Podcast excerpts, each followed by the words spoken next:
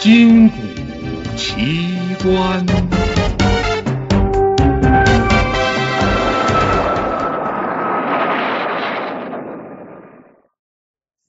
风雪莫斯科。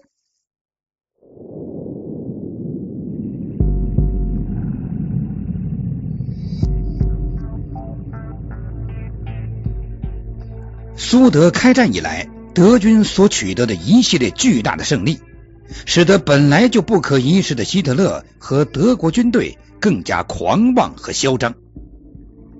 一九四一年九月二十一号中午，刚刚从基辅大胜的亢奋中冷静下来的希特勒，又一次对他的将军们开始了他那著名的室内演说：“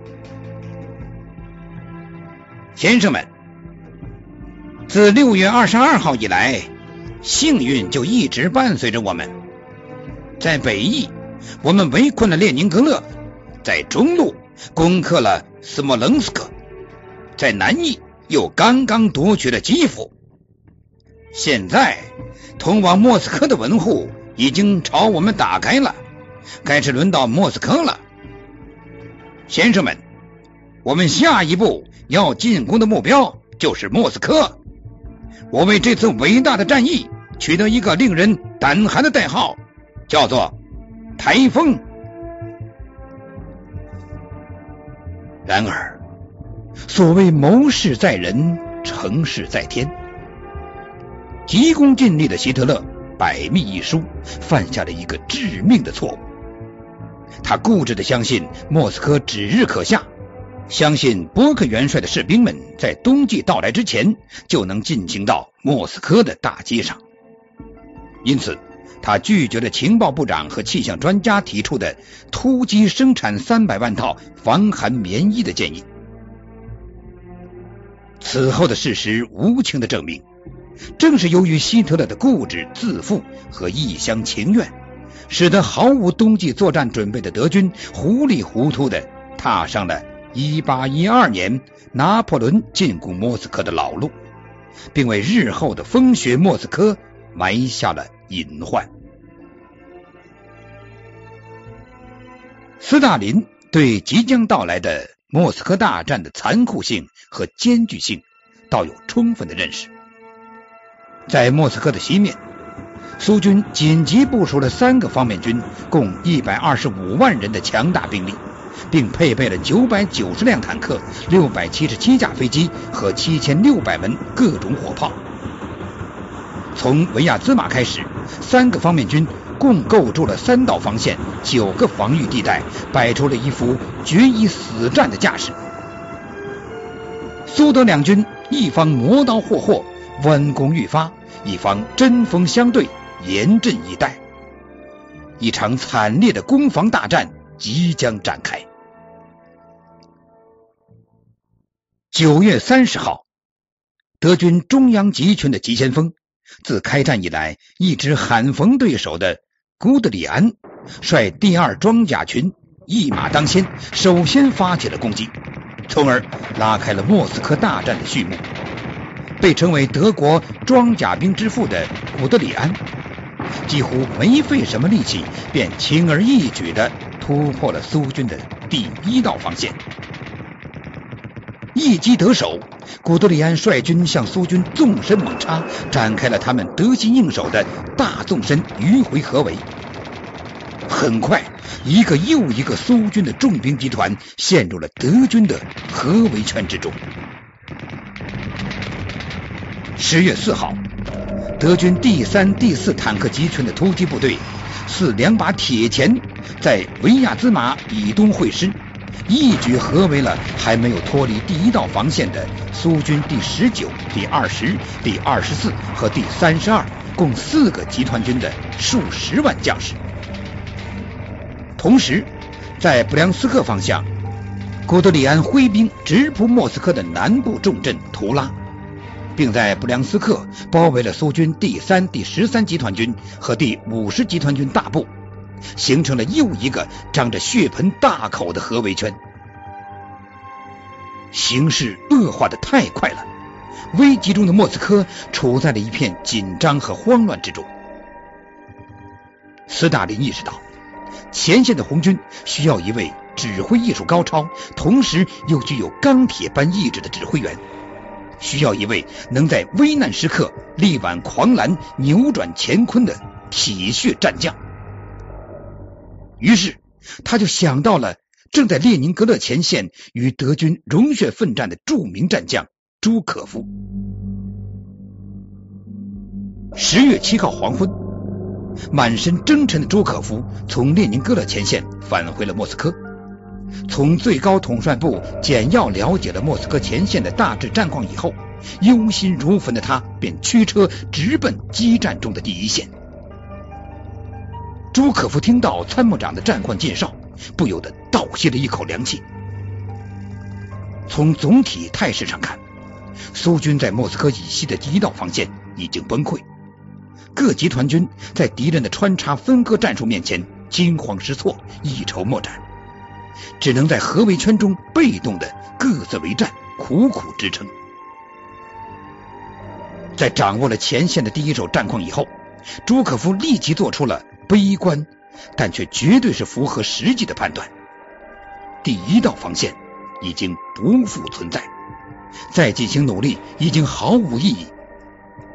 现在最明智的选择就是赶紧收缩兵力和调整部署，加强和固守第二道防线，以求能暂时阻住德国人的疯狂推进。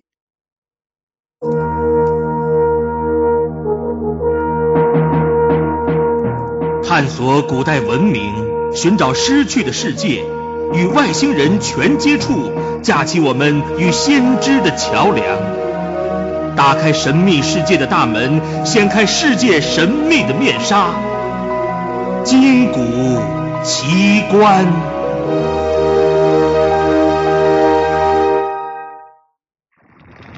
十月十号，受命全权负责指挥莫斯科保卫战的朱可夫。对陷于混战中的苏军各部进行部署调整。被围苏军并没有绝望和崩溃，而是展开了勇敢顽强的抵抗。他们以自己的鲜血和生命，死死的拖住了德军第二十八个师达十天之久。十月十三号，合围圈中的苏军全军覆没。六十五万人被俘，五千多门大炮和近千辆坦克又成了德国人的战利品。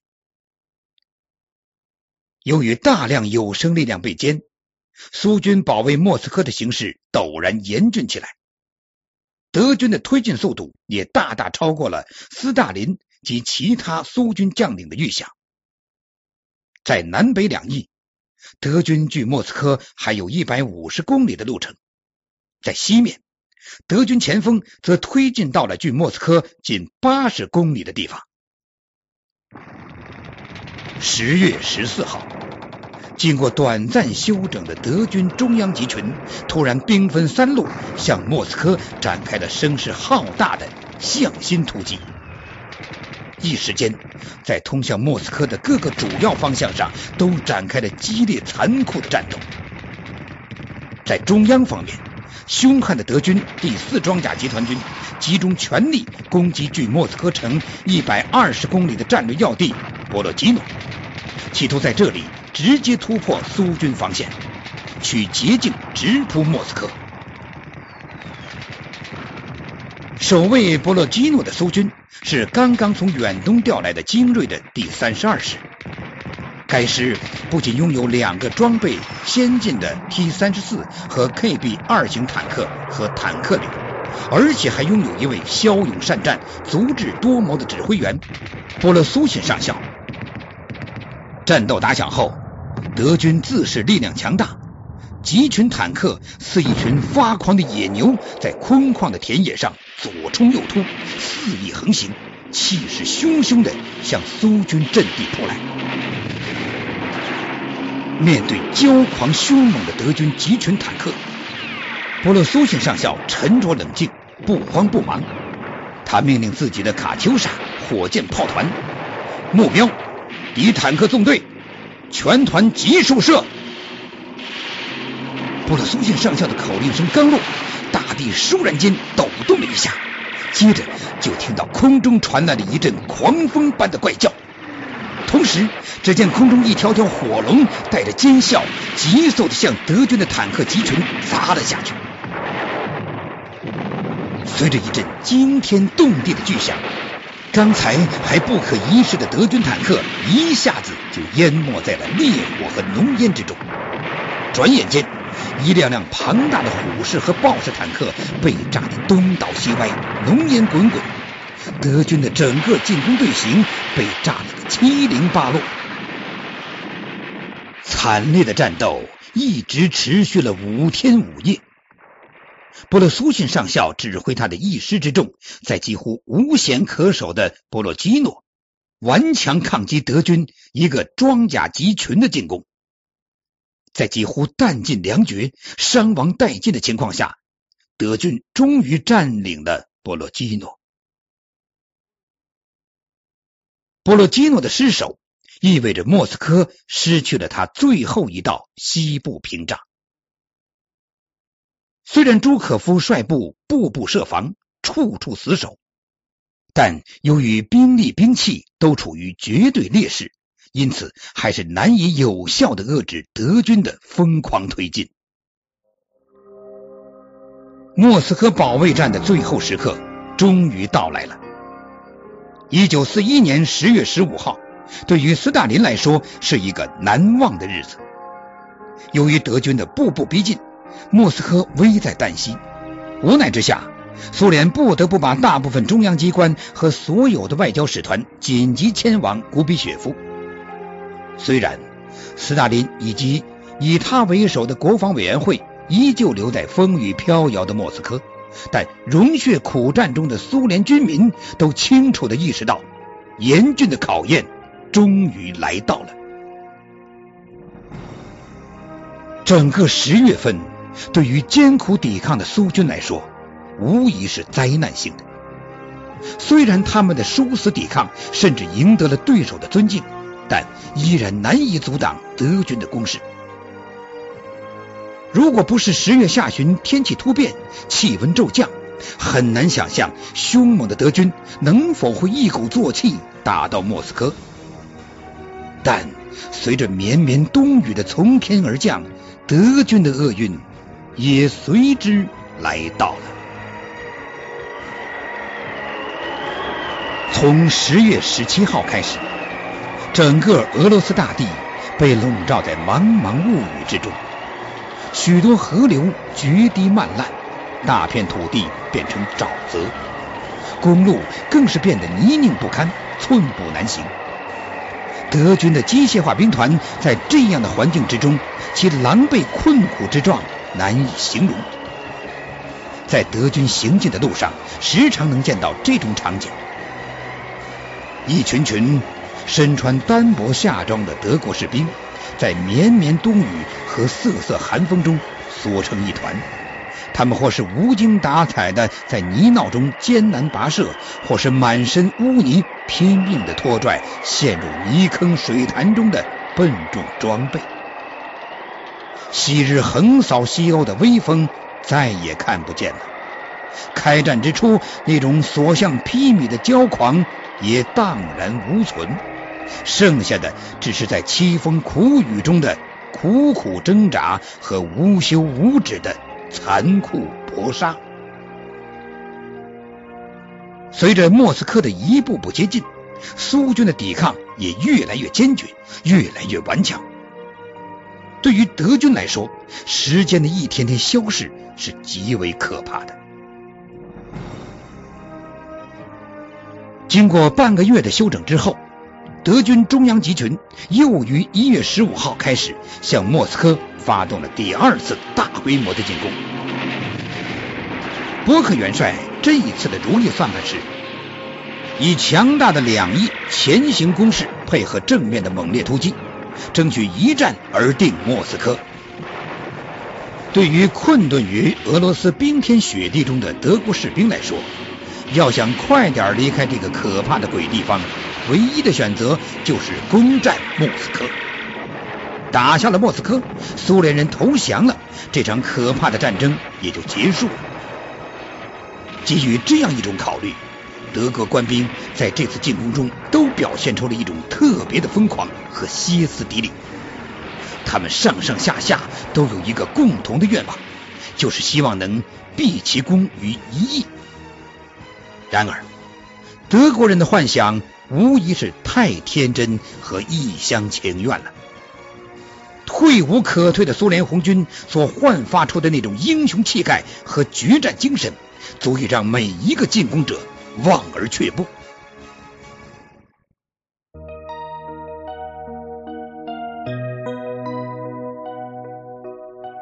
您现在收听的是《金谷奇观》。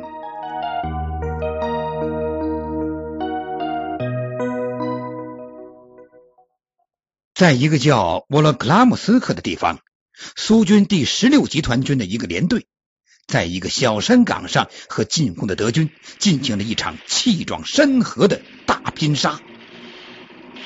那是十一月十五号上午十点，德国军队开始发动了对莫斯科的全线进攻。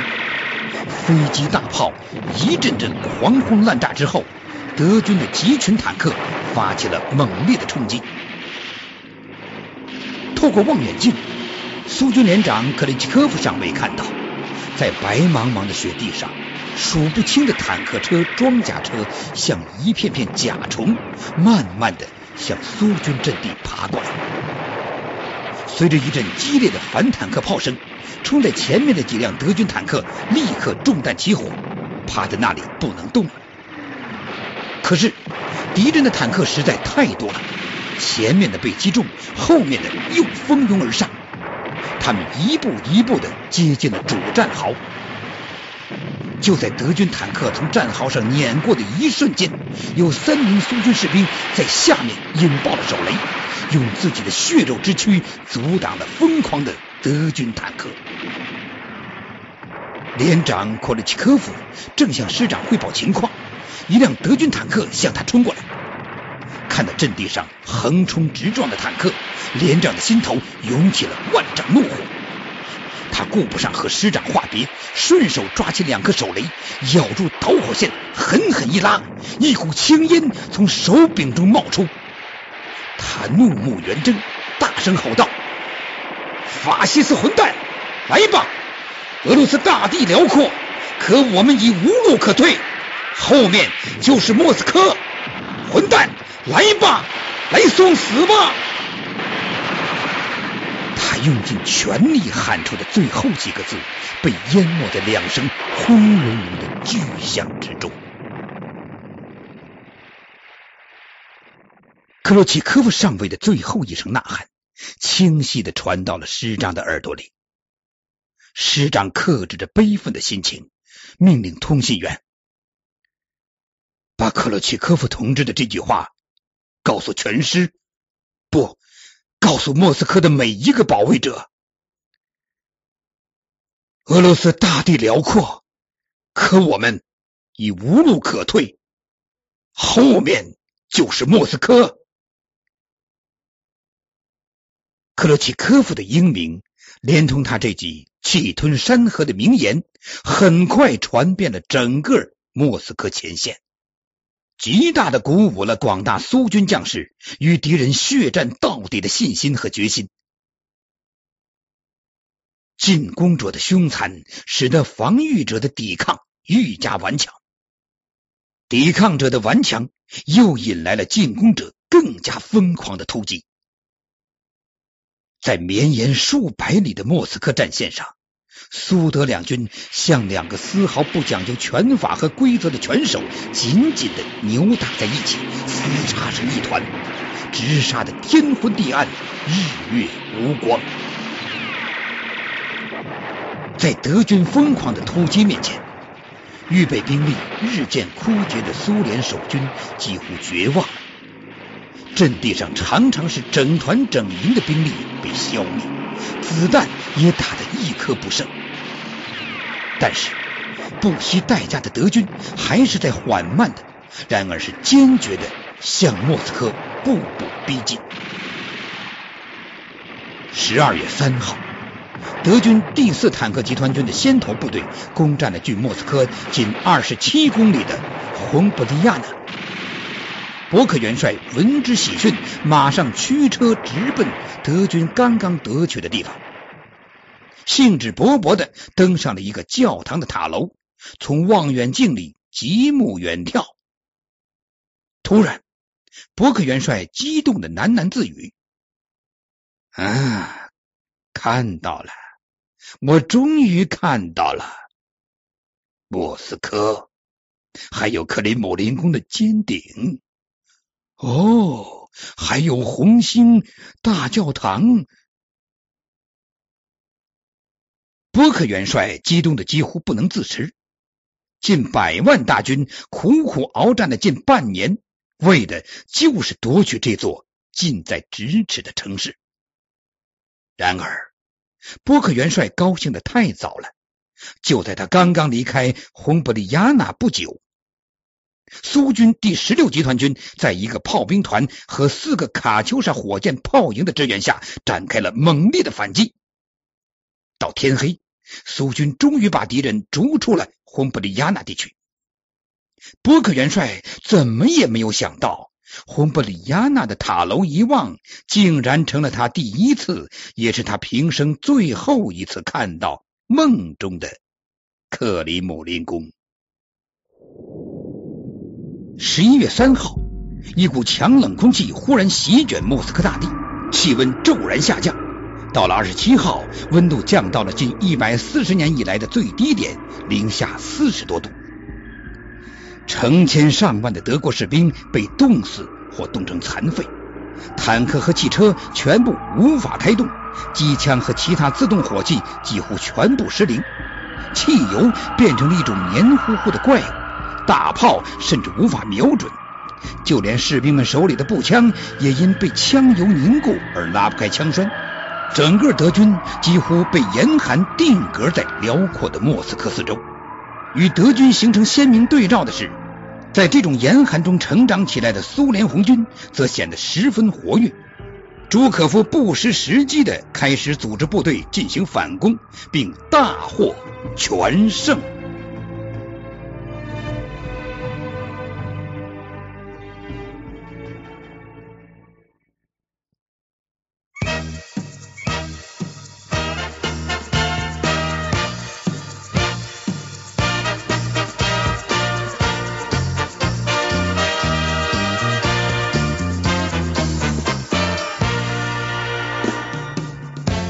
刚才收听的是《金谷奇观》，编辑立山，演播报卡。